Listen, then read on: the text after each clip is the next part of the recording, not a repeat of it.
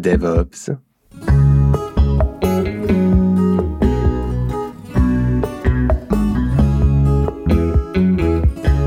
DevOps.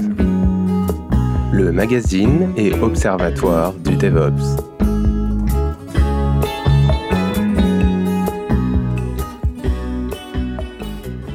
Bonjour à toutes et à toutes et bienvenue dans le neuvième numéro de DevOps. Alors aujourd'hui nous allons revenir sur le Monitorama EU, donc pour Europe, qui s'est déroulé à Amsterdam. Les 4 et 5 septembre 4 et 5 septembre. Exactement. Et donc euh, avec moi aujourd'hui j'ai Victor, donc un revenant euh, des premiers DevOps. Je vais Eh oui. se présenter un peu.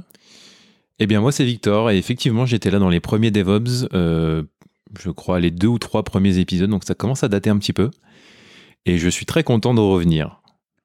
Super. Et donc en ce moment qu'est-ce que tu fais? Juste une petite présentation, post. euh. Alors oui, il y a ça aussi, euh, depuis, la, depuis la dernière fois euh, que j'ai participé au DevOps, j'ai changé de- d'employeur. Donc euh, avant j'étais chez Crypto et je suis dorénavant chez Le Bon Coin depuis maintenant quasiment six mois. Et je suis SRE là-bas, intégré dans, la, dans une feature team qui s'occupe notamment du, du système de messagerie du Bon Coin, Voilà. Donc comme ça vous avez un peu le- le, le contexte. Le contexte. Euh, pour ma part, euh, donc euh, Guillaume Létron, et je suis toujours euh, freelance et je m'occupe notamment de plein de projets autour de Kubernetes. Euh, voilà. Et euh, aujourd'hui, donc, euh, comme je l'ai dit en introduction, on va parler du Monitorama. Donc, on a un programme, je vais le dire tout de suite. Donc, on va parler un peu bah, de la conférence déjà, donc l'ambiance, le contexte qu'on va avoir durant la conférence. Et ça, c'est surtout Victor qui va en parler parce que c'est lui qui y était. Et enfin, on va avoir des sujets un peu plus techniques sur les bonnes pratiques, les nouvelles bonnes pratiques en tout cas du, du monitoring, les, la différence qu'on peut trouver entre monitoring et observability, observabilité, on va dire. Et enfin, on va parler de diversité parce qu'en fait, c'est un, sujet qui est revenu assez souvent euh, lors des, euh, lors des conférences, sachant que donc euh, je n'y étais pas, mais j'ai pu regarder en live euh, toute la conférence, donc c'est pour ça que je vais pouvoir participer aussi euh, au débat avec, euh, avec Victor.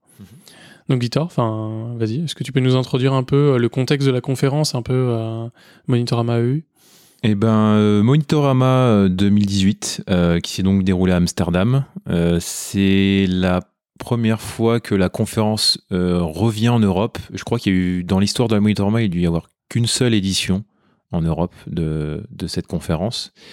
Euh, J'y ai personnellement participé euh, les trois années précédentes sur l'édition US euh, à Portland.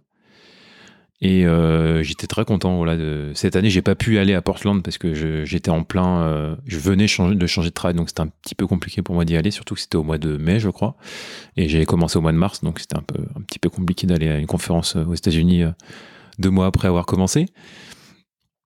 Mais euh, donc, euh, oui, c'était. euh, Ça tombe bien en fait que ça revienne en Ouais, Europe. ça tombe bien, ça tombe très bien que ça revienne en Europe et du coup c'était des speakers hein, différents de d'habitude puisque l'ayant fait trois fois d'affilée en Europe, forcément en, en- en Europe- aux États-Unis pardon, on revoit tout, un peu toujours les mêmes les mêmes jeux- les mêmes personnes et les mêmes les gens finissent par revenir pour pour faire des talks. Et donc là, c'était une communauté un peu différente euh, et des gens différents, même s'il y en a quelques-uns qui viennent des États-Unis, mais globalement, c'était des gens différents. Cette édition-là était un peu plus petite, forcément, puisque c'était la première, on va dire, édition en Europe depuis 5 ou, 5 ou 6 ans. Je crois que c'était 2012 pour la pour la- l'édi- l'édition en Europe euh, d'avant. 2012-2013. Euh, voilà. Euh, je sais pas qu'est-ce que je pourrais dire d'autre. euh, En fait, euh, enfin le contexte. Bon, Monitorama, on va, oui, on va se douter un oui, peu de quel est le oui, sujet, on, mais on peut euh, définir le, le- le- effectivement le thème de la quels sont les conférence. sponsors? Quel était plutôt le Euh, thème des. euh, alors, c'est effectivement une conférence, donc comme son nom l'indique, centrée autour du monitoring et de l'observabilité. Voilà. C'est les sponsors, c'est des, c'est des, en gros des un peu des des cadors, on va dire du, du monitoring aussi bien open source que que SaaS, tels que Datadog, euh, Centreon, euh, SignalFX, euh, ce genre de voilà, ce genre de sponsors. Euh, et puis, D'accord. Donc ça se passait à Amsterdam. C'était sur Oui, deux jours, on a dit. Voilà, Amsterdam, deux jours. euh, mardi et mercredi, c'était donc la semaine dernière, les 4 et 5 septembre. Euh, c'est une conférence qui est single track, ce qui veut dire qu'il y a, euh, bah, en fait, il y a, qu'une seule, qu'une seule track. Donc, euh, en fait, c'est, moi, c'est un, format que j'apprécie particulièrement parce que, en fait, c'est, facile de suivre toutes les, tous les talks puisqu'il suffit de rester euh, dans la même salle et on assiste à, tout ce qui se passe. Après, il y a des, il y a des pauses entre les, entre les talks qui sont euh, tous les deux ou trois talks. En gros, les, enfin, les demi, en gros, c'est par demi-journée. Les- demi-journées sont coupées en deux, avec des pauses qui sont relativement longues pour euh, décompresser un petit peu, etc. Pour pas éviter de s'endormir euh, en écoutant les gens parler, parce que c'est c'est un peu le, symptôme quand tu es dans une salle pendant, pendant plusieurs heures. naturellement, tu finis, tu finis pas t'endormir, même si ce qui se dit, se dit est très intéressant. Et, euh, et donc voilà, c'est euh, voilà, un format qui a évolué euh, au fil des ans. Les organisateurs de cette conférence, alors l'organisateur principal c'est Jason Dixon, qui a sorti un bouquin l'année dernière justement sur monitoring with graphite. En gros c'était c'était un contributeur majeur de graphite. Je sais pas s'il l'est encore. En gros, c'est un peu euh, définissé comme le, le berger de graphite, graphite shepherd. Euh, et euh, voilà, c'est quelqu'un qui est très à l'écoute des retours de la, de, qui sont faits par ceux qui assistent à, cette conférence et qui a su faire évoluer euh, le format dans le bon sens pour vraiment euh, euh, avoir une conférence agréable à, à, faire, aussi bien en tant que participant euh, dans le public qu'en qu'en tant que euh, speaker. D'accord. Euh, donc là maintenant on va aller peut-être un peu plus euh, dans le vif du sujet. Mhm. Donc euh, il y avait pas mal de conférences. hein. C'est donc on a dit une single track sur deux jours. C'est environ une quinzaine de de, de talks. Ouais, c'est euh, entre 4 et 5 talks par demi-journée, donc euh, c'est même pas loin d'une. C'est une vingtaine de talks, je crois. J'ai Ouais. plus le. Mais ça doit être ça. ça doit être Sachant qu'on a des talks. lightning talks aussi. en Ouais, temps. il y a des lightning talks aussi, ouais. Donc euh, on est à peu près à une vingtaine de talks. Donc on va pas tous vous les faire. Ce sera un petit peu long, ça va- effectivement. Ça, ça allait être un peu long. Euh, et donc en fait, on a, on a sélectionné donc ces trois thèmes euh, que- qu'on vous a, dont on vous a parlé, qui sont euh, les euh, la- les bonnes pratiques, en tout cas les, les nouvelles bonnes pratiques qu'on a vu un peu émerger, parce qu'il y avait beaucoup de Rex. Ça c'est un truc aussi euh, qu'on a eu euh, lors des. euh, C'était pas que la présentation de solutions ou des talks un peu plus généralistes. On avait aussi pas mal de Rex. Et donc avec la présentation de de bonnes pratiques si jamais demain on doit se mettre en place euh, une, euh, une solution de monitoring enfin dans une dans une société. Et euh, donc je sais pas si toi là tu as envie euh, s'il y a des choses qui te reviennent euh, là-dessus sur des Sur les bonnes pratiques? Alors moi vais peut-être donner euh, celle que moi je me, Ouais, je me souviens là. C'est je crois que c'était eBay qui parlait de ça et qui disait avant tout que ce qui était important c'était de s'il y a une métrique, c'est qu'il doit y avoir une action derrière. Il ne doit pas y avoir de métrique euh, relevée euh, si jamais elle n'a pas un sens, un sens quelconque en fait, un sens pour les métiers, un sens pour détecter une anomalie, en tout cas un sens avec une action qui vient derrière. Récolter toutes les informations de la Terre entière et se dire plus tard, bon, ah, on en fera bien quelque chose un jour, ah bah oui, relever euh, l'état du swap, bon bah oui, c'est important, on a toujours relevé l'état du swap, donc euh, faut relever l'état du swap. Euh, Enfin, on avait un peu euh, cette, euh, cette, cette dimension-là, en tout cas, qui, qui avait l'air de venir. Ouais, effectivement, il y avait ça. En fait, les années précédentes, il y avait un thème récurrent à la Monitorama, c'était ce qui s'est qualifié de alerte fatigue. C'est-à-dire, en gros, ne pas alerter les gens qui sont typiquement d'astreinte, qui sont réveillés en pleine nuit pour, pour rien, pour un disque qui se remplit alors que le service n'est pas impacté. Ça, c'est un thème qu'on n'a pas trop entendu cette année parce que je pense que c'est quelque chose qui est plutôt rentré dans les, dans les mœurs maintenant. Et maintenant, on est plutôt sur, euh, sur la rationalisation des, des métriques. Et comme tu dis, en fait, euh, voilà, on, est, on a dépassé euh, ce fait de. Voilà, maintenant, on sait qu'il faut alerter sur des choses qui sont actionnables, des choses qui, sont, qui ont du sens, qui veulent dire quelque chose. Donc, ça, c'est, ça, c'est bon. C'est- on va dire que c'est de l'acquis, entre guillemets. Et maintenant, on va être plus en amont sur. Euh, pas surcharger le- les systèmes de monitoring avec des métriques inutiles, comme euh, ce que tu viens de dire. Euh, voilà, pour avoir des choses qui veulent, qui, dont on va servir, ça, ça sert à rien de garder des métriques qui vont, qui vont nous polluer notre système et le surcharger. Et aussi parce que il y a de plus en plus de solutions. je pense que c'est aussi le fait qu'il y a de plus en plus de solutions SaaS cloud. Donc, bah, ça coûte. Enfin, une métrique, c'est de l'argent directement. Donc, on va pas s'amuser à stocker des choses qui vont jamais nous servir, dont on sait pertinemment que ça n'aura aucune valeur ajoutée pour ce dont, ce dont on a besoin en termes de monitoring. Oui, et puis euh, enfin là, dans le cas de eBay, c'était euh, vraiment, ils avaient eu l'occasion, en plus, c'est vraiment une occasion euh, rêvée, de tout refaire de A à Z. Enfin, de ce qu'ils expliquaient, c'était vraiment, on refait tout, et donc là, on peut se poser les vraies questions de de quoi on a besoin et qu'est-ce qu'on peut mettre dans notre infrastructure. Et en fait, c'est vrai qu'en fait, Peut-être en fait ça vient à la suite de ce que tu disais euh, de, de la fatigue. Et c'est quelque chose peut-être qu'on n'entend pas assez en Europe. Peut-être parce qu'il n'y avait pas le Monitorama euh, Europe euh, à ce moment-là. C'est vrai. Peut-être justement cette conférence en fait elle vient à la suite d'autres conférences US qu'on n'a pas eu en fait. Et c'est peut-être ce lien là que tu viens de faire qui est assez intéressant qui est sur la fatigue la fatigue opérateur en fait quelque chose qu'on a que toi tu as entendu parler en tout mhm. cas mais qu'on n'a peut-être pas assez entendu oui, effectivement. C'est vrai qu'il y, a un, petit décalage entre la, communauté euh, autour du monitoring euh, aux États-Unis et en Europe. Je pense qu'on est un petit peu en retard euh, en Europe sur les pratiques qui sont un peu, on va dire, rentrées dans les choses courantes aux États-Unis. Nous, on a peut-être un an, ou deux, un an ou deux décalage et le fait qu'il y ait ce genre de conférences qui sont maintenant internationales, du coup, parce qu'on a l'édition Europe et l'édition US, en tout cas, cette année, il y avait les deux. Euh, donc j'espère que ça va continuer pour euh, voilà, vraiment fusionner en, quelque sorte ces deux communautés. Euh, permettra voilà, de, diminuer ce décalage et de faire en sorte que, les pratiques se, diffusent à l'international et qu'on arrive vraiment dans quelque chose d'unifié. Oui, donc oui, c'était un peu ça en fait. je pense qu'on a. Des... Est-ce que tu vois d'autres choses comme bonnes pratiques qui sont apparues, même en termes d'utilisation de solutions? Je sais que Datadog a fait Enfin, je crois qu'ils étaient à trois talks de ce que j'avais écouté. Ouais. Euh. ouais. eux, ils parlent beaucoup. Ils ont, mais ils ont des gens très très bons chez eux, il faut dire aussi. Euh. et euh, ils ont fait effectivement, il y a trois personnes chez eux, je crois, qui sont passées pour des talks en plus des sponsors talks, parce qu'ils étaient sponsors platinum de la conférence. donc je crois qu'ils ont fait vraiment trois talks libres. Est-ce qu'on peut dire donc qu'il y a une utilisation du SaaS euh, assez importante à l'heure actuelle euh bah, De plus en plus, hein, clairement, euh, les, solutions, les solutions qui sont porteuses, c'est les solutions SaaS, SignalFX.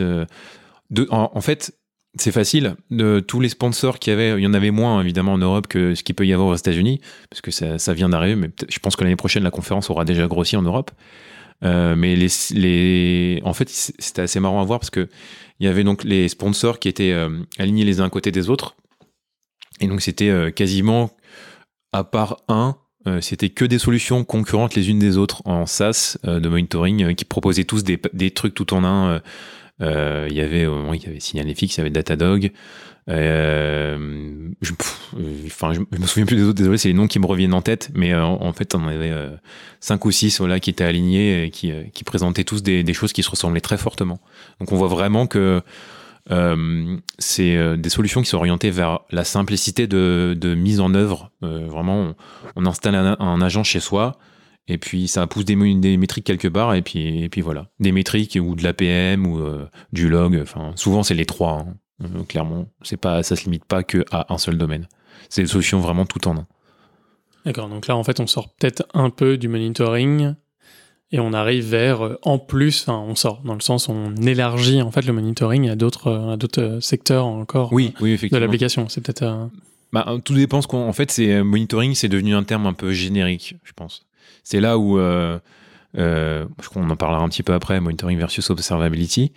Mais euh, voilà, c'est euh, le monitoring, c'est devenu un terme un petit peu générique qui englobe un peu toutes ces toutes ces choses-là, l'analyse et l'exploitation des logs, euh, l'APM avec le, le tracing, des, des, requêtes en, à l'intérieur de l'application, les métriques, tout ce tout ce genre de choses. Donc, est-ce que ça nous fait une transition ou est-ce que tu as autre chose comme bonne pratique que tu as vu apparaître, apparaître Encore une petite chose, ça a pas mal parlé de, de serverless. Euh, parce que c'est pareil, c'est des choses qui sont qui prennent de plus en plus, euh, notamment grâce à, AWS et, euh, et, Google, qui ont chacun leur Azure aussi, je crois peut-être, ont leur solution de de, je connais un peu moins bien, mais en gros, un peu tous les acteurs majeurs du cloud ont leur solution de, de function as a service, en gros, FAS, ils appellent ça. Et voilà, il y a ces choses-là où voilà, c'est encore ce qu'on avait. Il y avait déjà un premier challenge il y a quelques années maintenant, euh, quand on les, les quand on est passé d'un modèle bare metal, on avait des machines qui étaient assez statiques, euh, donc qui bougeaient pas en gros sur tout leur cycle de vie sur plusieurs années, qui étaient voilà, c'était pas très dur à monitorer. On a installé le truc à un endroit et puis ça, ça bougeait plus. Après, on a commencé à avoir les, les, machines virtuelles, ça bougeait un petit peu plus. Et après, on a eu les containers et là, ça, ça commençait vraiment à bouger pas mal. Euh, c'est des trucs avec des cycles de vie assez courts, donc euh, il faut avoir des choses un peu plus dynamiques. Et maintenant, on a les faces avec les fonctions de service, c'est des trucs qui ont vraiment un cycle de vie très court, en général euh, quelques minutes, quelques heures, rarement plus de la journée. C'est pas parce que c'est pas le but de c'est pas le but de la chose. Et voilà, on a besoin d'avoir une solution hyper dynamique qui, a, besoin de, connaître la topologie des, applications en temps réel, etc. Et ça, parlait, ça permet pas, mal de ça, voilà, de comment faire pour intégrer le monitoring dans ce genre de, dans ce genre de topologie. Et est-ce que, enfin, parce que là, on n'a pas trop entendu parler, en tout cas, j'en ai pas trop entendu parler de, justement du monitoring des conteneurs en mode mm Docker c'est compliqué, etc. Donc ça a l'air d'être un peu acquis. Je pense que, c'est de l'acquis, ouais. de ce que j'ai vu. Ouais. Est-ce que là, on peut dire qu'on a des solutions propres euh, pour les fonctionnels de service? Je sais pas. Je, je pense qu'on est encore euh, un petit peu dans les, un petit peu dans les balbutiements de, ces solutions. Euh, ça n'a pas l'air encore. Je pense qu'il faudrait se donner encore peut-être un ou deux ans avant de commencer à avoir des solutions qui sont. Enfin, je sais pas ce que tu en penses. Bah, je pense aussi, enfin en fait, en gros, à l'heure actuelle, c'est possible de monitorer, c'est juste que ce sera, il y aura une sorte de convergence et euh, un état de l'art euh, dans deux ans. Ça veut pas dire qu'aujourd'hui on ne peut pas monitorer, ça veut dire que ça se trouve entre les solutions qu'on a maintenant et les solutions de dans deux ans, ça aura évolué. Alors que là, les solutions de container, tu as parlé de, euh, de toutes les solutions de SaaS avec un agent, globalement, à l'heure actuelle, en tout cas, tout le monde fait clairement, tu poses un agent et puis pouf, ça marche. C'est ça. ça, il y a de l'autodiscovery, ça découvre les containers, ça découvre les trucs, c'est magique, hop, voilà. Oui, voilà, il y a, y a, une sorte de convergence. Voilà, tout le monde sait à peu près ce qu'il a envie euh, d'avoir comme, euh, comme, comme métrique. Alors que sur les faces, oui, on, faut attendre encore un petit peu avant d'arriver à cet état-là. Je pense surtout que les plateformes de face, euh, je pense, vont encore peut-être un petit peu bouger, etc. Donc, il faut, faut, encore attendre un petit peu. D'accord. Et donc, on va revenir à, l'intro, à la transition qu'on avait tout à l'heure, qui était donc monitoring contre observability. Euh, pour introduire un peu le sujet, c'est quelque chose en fait qu'on a même tous les deux euh, pu euh, un peu expérimenter puisque dans une des sociétés où on est passé tous les deux, euh, on avait une team monitoring et une team observability. J'ai toujours demandé quelle était la différence parce que pour moi je l'ai jamais vu, même en termes d'équipe. Et il semblerait qu'il y ait une différence. Euh, c'est quelque chose dont il a été parlé même dans la conférence d'Observability euh, de temps en temps. Euh, là, qu'est-ce que toi, même de l'état de l'art, de ce que tu vois et de ce qui est, comment tu définirais, quand des gens te parlent d'Observability, qu'est-ce que tu y entends derrière? Tu as déjà parlé un peu du monitoring tout à l'heure. Ouais, c'est, bah, alors c'est pareil, il y a un petit peu débat sur, ce, sur ces sur ces différences de, de, nommage entre monitoring, observability, etc. J'ai l'impression que souvent les termes, euh, ces deux termes euh, tendent à être utilisés de façon euh, indifférente. maintenant, de mon point de vue, et c'est peut-être aussi euh, de par, euh, j'ai peut-être un biais de par euh, voilà de mon, historique, de mon expérience professionnelle. comme tu l'as dit, on est passé dans la même société où il y avait une team monitoring qui était la team historique, puis il y a eu une team observability. En plus, les deux ont fusionné, il restait que la team observability. Enfin bref. Et en gros, observability, c'est vraiment pour moi. donc on a on a, on a donc le monitoring d'un côté avec voilà les euh, les métriques, euh, la métrologie. Euh, voilà, on, on, a, en gros notre historique temporel de ce qui se passe dans notre application. moi, dans la partie observability, je mettrais vraiment tout ce qui se rapproche plus du comportement, même de l'application, comportement interne, genre typiquement le tracing. pour moi, ferait partie de ce que je mets dans l'observability, c'est-à-dire être capable d'avoir plus de, euh, je sais pas comment dire en français, mais d'insight en gros dans le dans le d'information, d'information, enfin vraiment de des choses qui sont euh, intrinsèques à l'application, euh, qui euh, voilà. Enfin c'est, mais moi j'ai du mal à le définir en fait parce que c'est c'est un enfin c'est un thème qui est assez, c'est un petit peu abstrait en fait l'observability, mais en gros c'est vraiment euh, pousser les choses au maximum euh, et être, être capable de dire à tout moment ce que va faire l'application. quoi. Euh, pas seulement euh, ce euh, euh, qu'on a l'impression ce qu'elle fait, mais vraiment, vraiment être capable de justifier le comportement du- d'une application. Si jamais, et c'est vraiment, je le donne- dis en, en pur euh, néophyte euh, là-dessus, si jamais je parle de black box et de white box, Ouais. est-ce qu'il pourrait y avoir quelque chose comme ça? C'est-à-dire que euh, dans un cas, donc euh, si jamais je veux vulgariser un peu les deux termes, Mhm. dans un comportement white box, on va donc analyser le comportement de la machine pour essayer, enfin, et de tout ce qu'il y a autour en étant à l'intérieur Mhm. pour essayer de d'imaginer le comportement, c'est-à-dire si le CPU est à 100%, on imagine que le logiciel se comportera mal, mais vraiment en mode euh, je récupère plein d'informations et j'essaie de faire des corrélations. Là où dans un comportement black box, je suis en train d'analyser le comportement vu depuis le monde extérieur.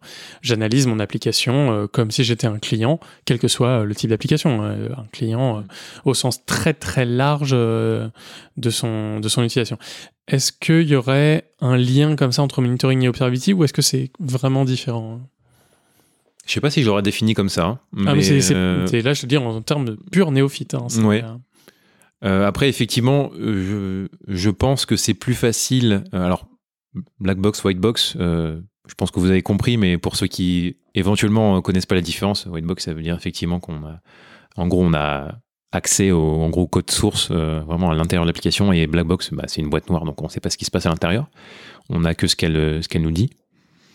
Euh, et donc, et J'imagine qu'effectivement, euh, sur, euh, les, en- sur les white box, c'est plus facile de faire l'observability, de vraiment de, de faire de, de, de voir à l'intérieur de l'application ce qui se passe, plutôt que sur les black box où on, bah, on est dépendant de ce qu'elle ce qu'elle va nous dire, de ce qu'elle va nous exposer comme information.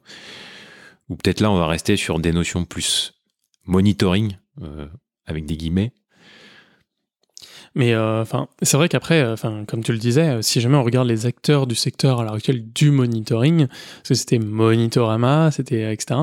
euh, quand on regarde les offres SaaS, comme tu l'as dit, et c'est des espèces d'offres euh, triple play, Mm, enfin, c'est un qui peu ça, sont, ouais. euh, qui sont euh, donc comme tu l'as dit, donc le monitoring, donc enfin, ouais, qu'on va appeler un monitoring system des fois, donc c'est l'analyse, l'analyse de ressources ou de de comportements, mais très extérieur à l'application.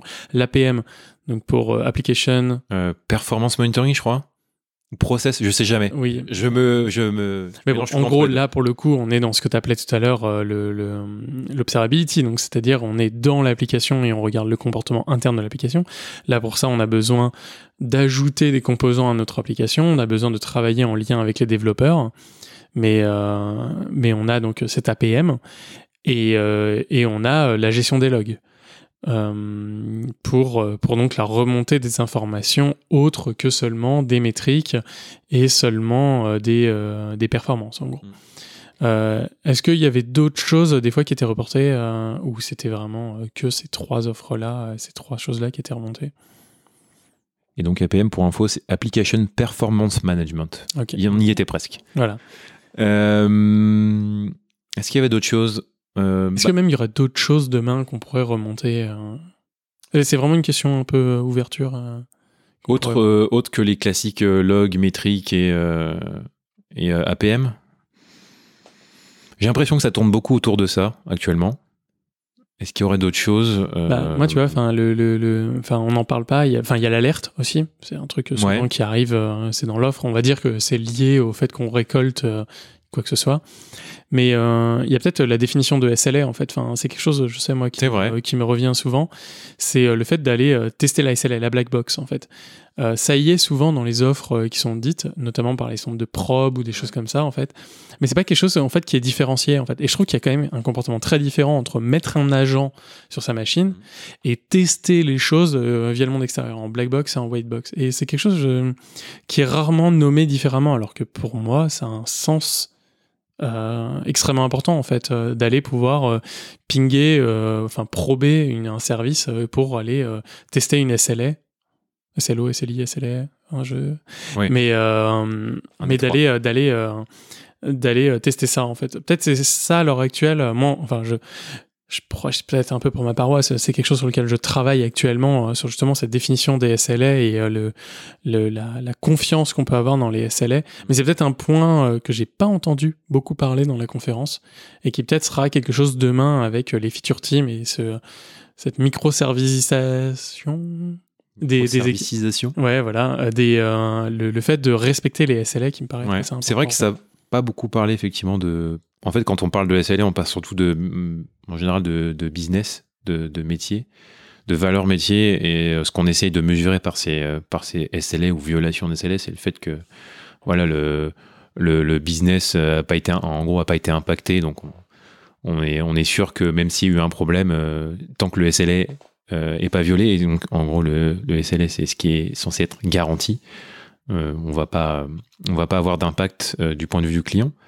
Et c'est vrai que ça en a pas beaucoup parlé cette année, ça en avait pas mal parlé, euh, je pense, les années précédentes au Monitorama, autant Donc que ce serait souvienne. encore un acquis euh, qu'on n'a pas encore que chez nous. Je pense qu'effectivement, c'est encore une fois euh, un acquis euh, dans la communauté ES qu'on n'a peut-être pas encore tout à fait dans le- Parce que, en oui. Europe, mais ça commence à arriver pas mal, j'ai Oui, parce l'impression. que ici, en tout cas, combien de fois le monitoring il est fait par le client sur Twitter? Enfin, je Oui, j'ai passé par pas mal de sociétés qui avaient encore un monitoring humain actif euh, via euh, via euh, Malheureusement, oui. Twitter. Donc, beaucoup comme ça. ok, c'est c'est euh, donc c'est peut-être le truc. euh, Enfin voilà, il n'y a pas d'autre chose euh, là-dessus, observability versus. euh, Je pense qu'on a fait à peu près le tour dans le, dans le résumé. je, je après, pense de toute façon, euh, enfin, comme tu l'as dit, il n'y a pas vraiment de définition assez claire. Tout le monde a un peu sa définition. Certains l'ont une définition très très Ouais. très cadrée.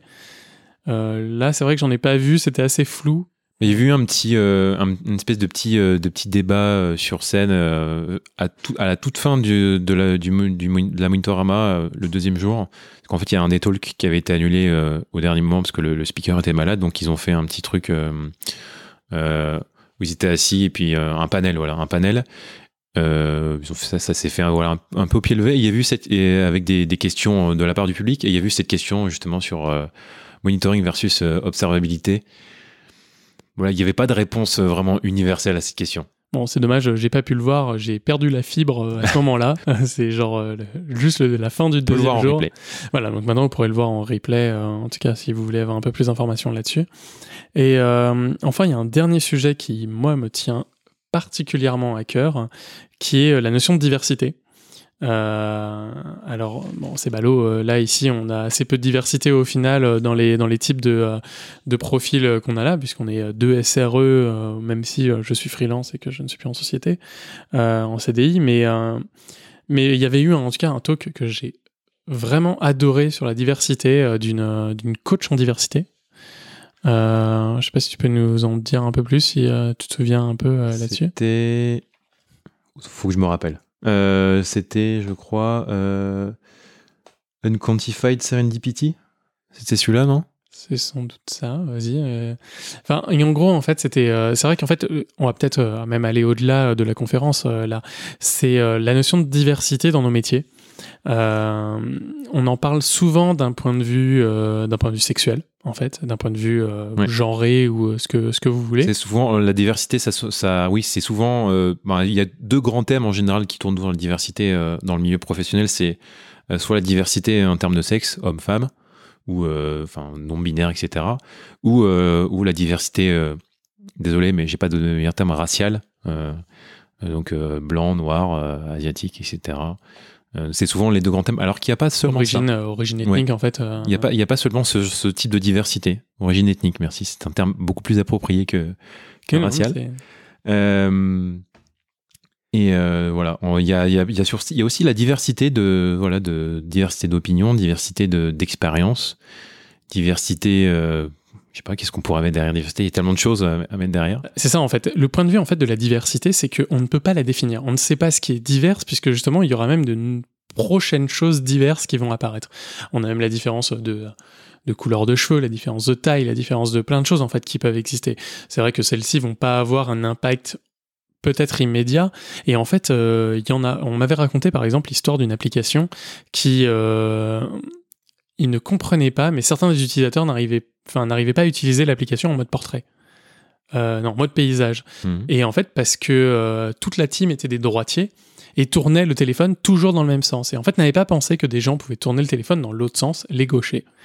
Et donc, euh, c'est là où la diversité, même une diversité aussi euh, basique que, euh, que le fait qu'il y ait des gauchers dans une équipe ou qu'il y ait des droitiers, peut avoir un impact sur un business, en fait, faire que des utilisateurs ne puissent pas utiliser une application. Enfin, ne puissent pas, en tout cas, et soient réfractaires, c'est-à-dire doivent, doivent tourner le téléphone dans, dans l'autre sens.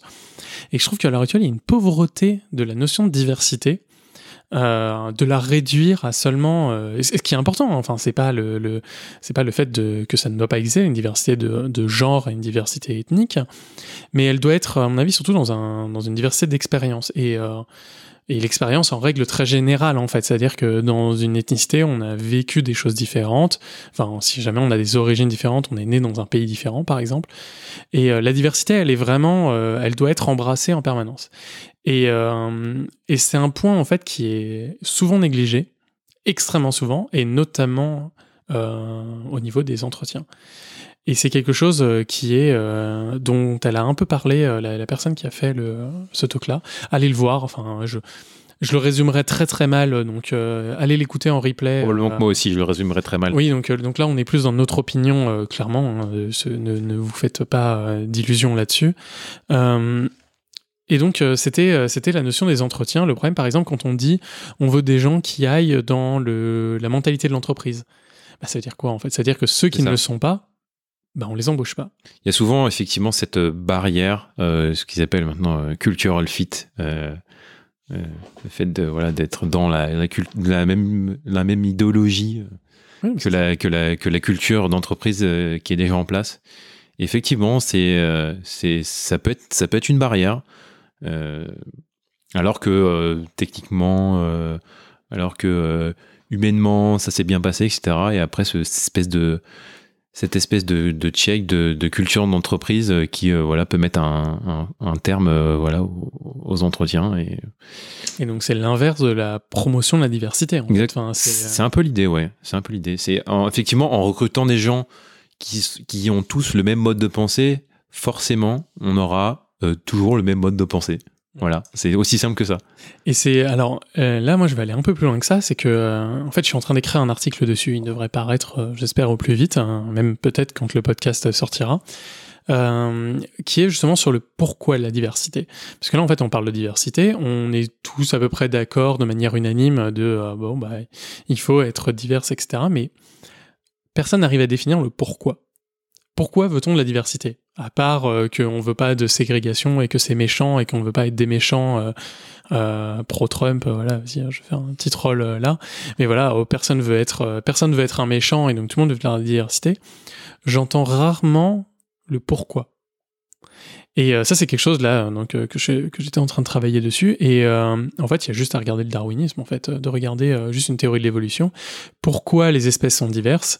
Bah, En fait, il y a plein de contextes à ça. Il y a le fait de pouvoir résister plus facilement à des pénuries, enfin à des, à des nouvelles maladies, par exemple, existantes. Et que si jamais on est tous identiques, et ben en fait, les solutions vont être tout le temps les mêmes qui vont être sorties. Et en fait, la même et unique solution va être, va être proposée. Et si ce n'est pas la bonne, et ben on ne on, se retrouve devant un problème pour la société. Euh, et on a encore d'autres cas de figure euh, qui, peuvent, amener euh, à ça. Et la diversité, donc, il ne faut pas surtout pas la voir en uniquement genré et ethnique, mais également, et j'insiste sur le également, sur plein d'autres types de, diversité.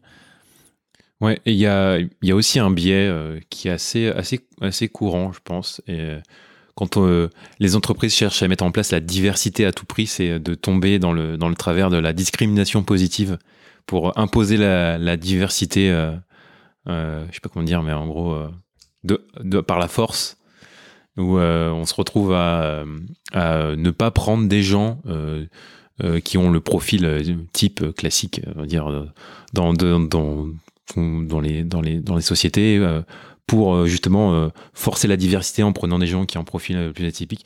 Et souvent, cette discrimination positive, en plus, elle est exclusivement sur le, sur le genre homme-femme ou sur, sur l'origine ethnique. Donc, Donc ça, ça c'est un biais voilà, Oui, qui je connais, reste- je connais aucune société qui a un quota de communistes, un quota de, euh, de Non, libéraux par- et un quota. sans, même sans, par- sans parler des opinions politiques. euh, Non, mais c'est une diversité. c'est une, di- diversité, effectivement. Mais je connais personne qui a euh, dit ah bah là il faut cette fois-ci qu'on embauche un communiste parce qu'avant on avait embauché, un néolibéral.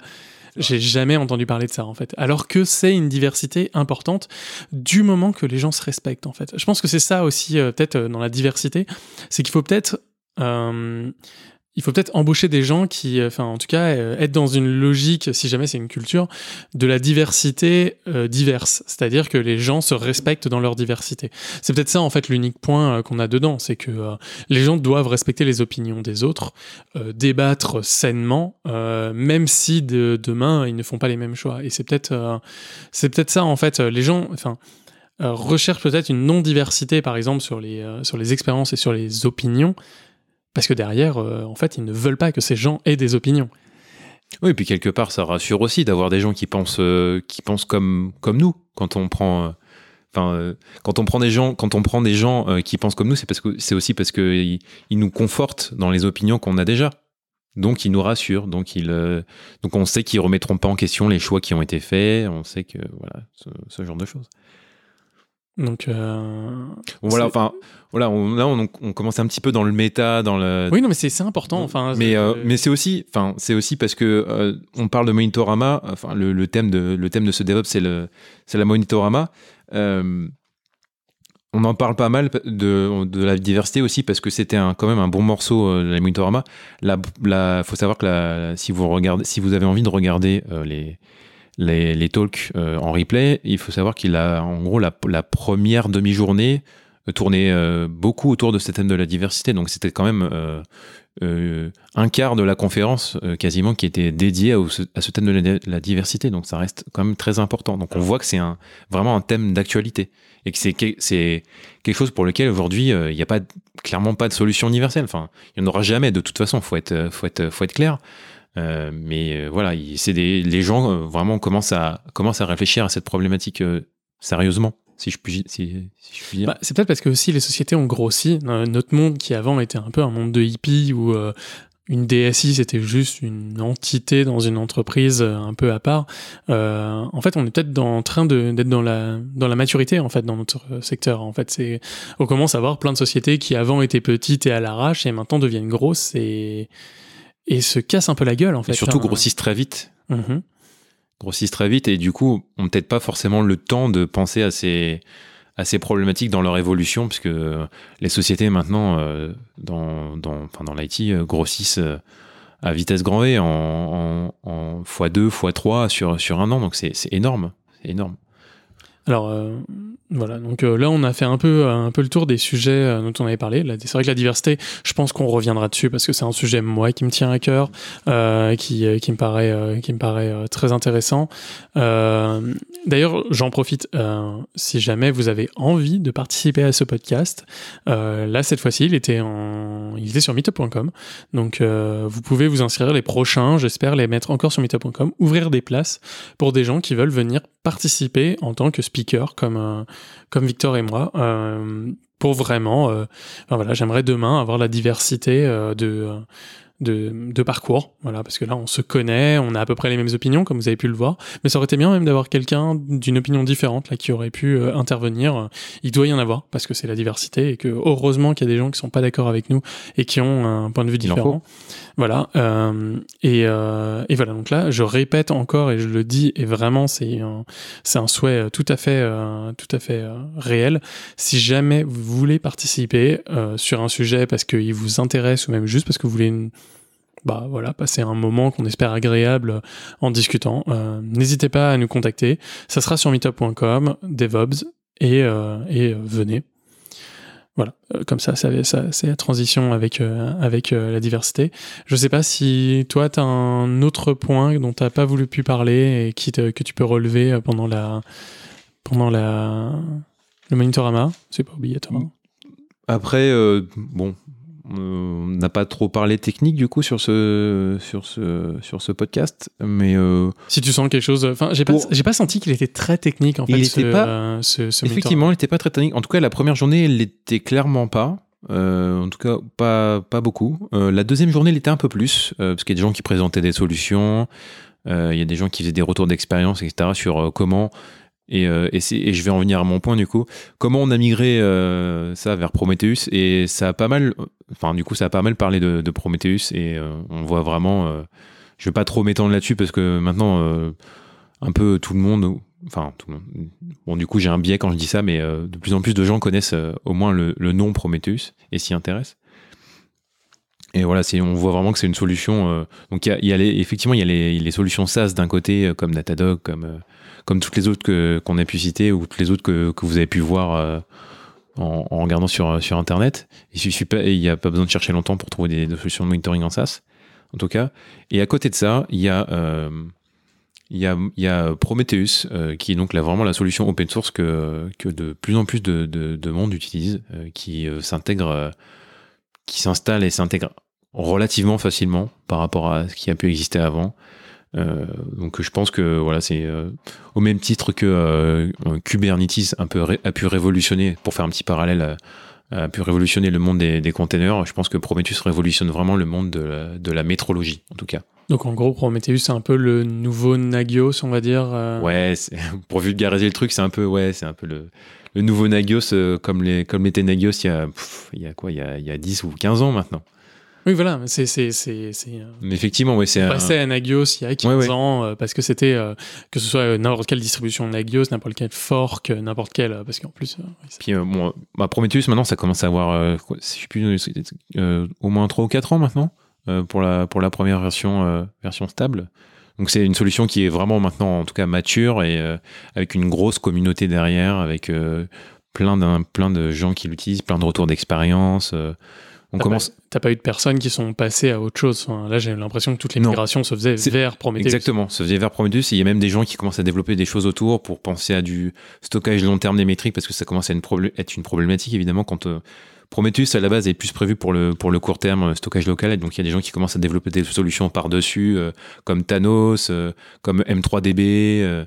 et je pense que c'est des, à mon avis, c'est des sujets qui, peut-être, à terme, seront intégrés directement dans le projet, dans le projet Prometheus. Donc, il commence à y avoir tout un tas de choses intéressantes, tout un écosystème dans et autour de Prometheus qui est, à mon sens, très intéressant et avec des, des, pratiques qui sont, qui sont vraiment intéressantes. Et il y a plein de choses voilà aujourd'hui pour euh, pour euh, se lancer dedans, plein de, plein d'informations. C'est, c'est très facile de se lancer dedans et je pense qu'il faut vraiment, en tout cas euh, pour les gens qui ont envie de se lancer dans le monitoring open source et qui ont envie de un peu de un petit peu mettre les mains dans, le cambouis. Et encore, quand je dis mettre les mains dans le cambouis, franchement, il n'y a rien de très compliqué. Voilà, il faut pas, il faut pas hésiter à se lancer dedans et c'est très facile de trouver des informations, des gens qui peuvent vous aider sur ce sujet. Ok, bah, super. Ben, on vous dit merci à tous d'avoir écouté euh, ce, ce DevOps. Donc là, on était deux, donc euh, voilà, ça dure c'est un petit DevOps, mais bon, voilà. Pour ceux qui vont euh, courir juste une heure, ça leur suffira largement. en fond, en fond sonore. C'est une des remarques que j'ai eues comme ça. Une heure, c'est un bon format. Et donc là, on est à même moins d'une heure.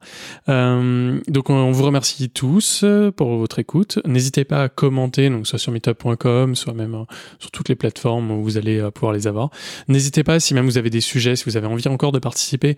nous, souvent, on va proposer des sujets qui sont liés à ce qu'on a envie, mais si vous avez envie, un sujet, quelque chose euh, vraiment particulier euh, dont vous avez envie de parler, euh, vous vous sentez peut-être pas d'aller dans un meet-up ou vous voulez quelque chose de plus périn comme un podcast, contactez-nous et on se fera un plaisir de vous inviter pour que vous puissiez en parler, que nous on puisse réagir comme des auditeurs lambda pourraient réagir. Et, voilà, un dernier mot, Victor, ou c'est bon? Eh bah, rien d'autre à part merci de nous avoir écoutés et puis à la prochaine, j'espère. Bah, très bien. Bah, merci à tous et au revoir. Au revoir.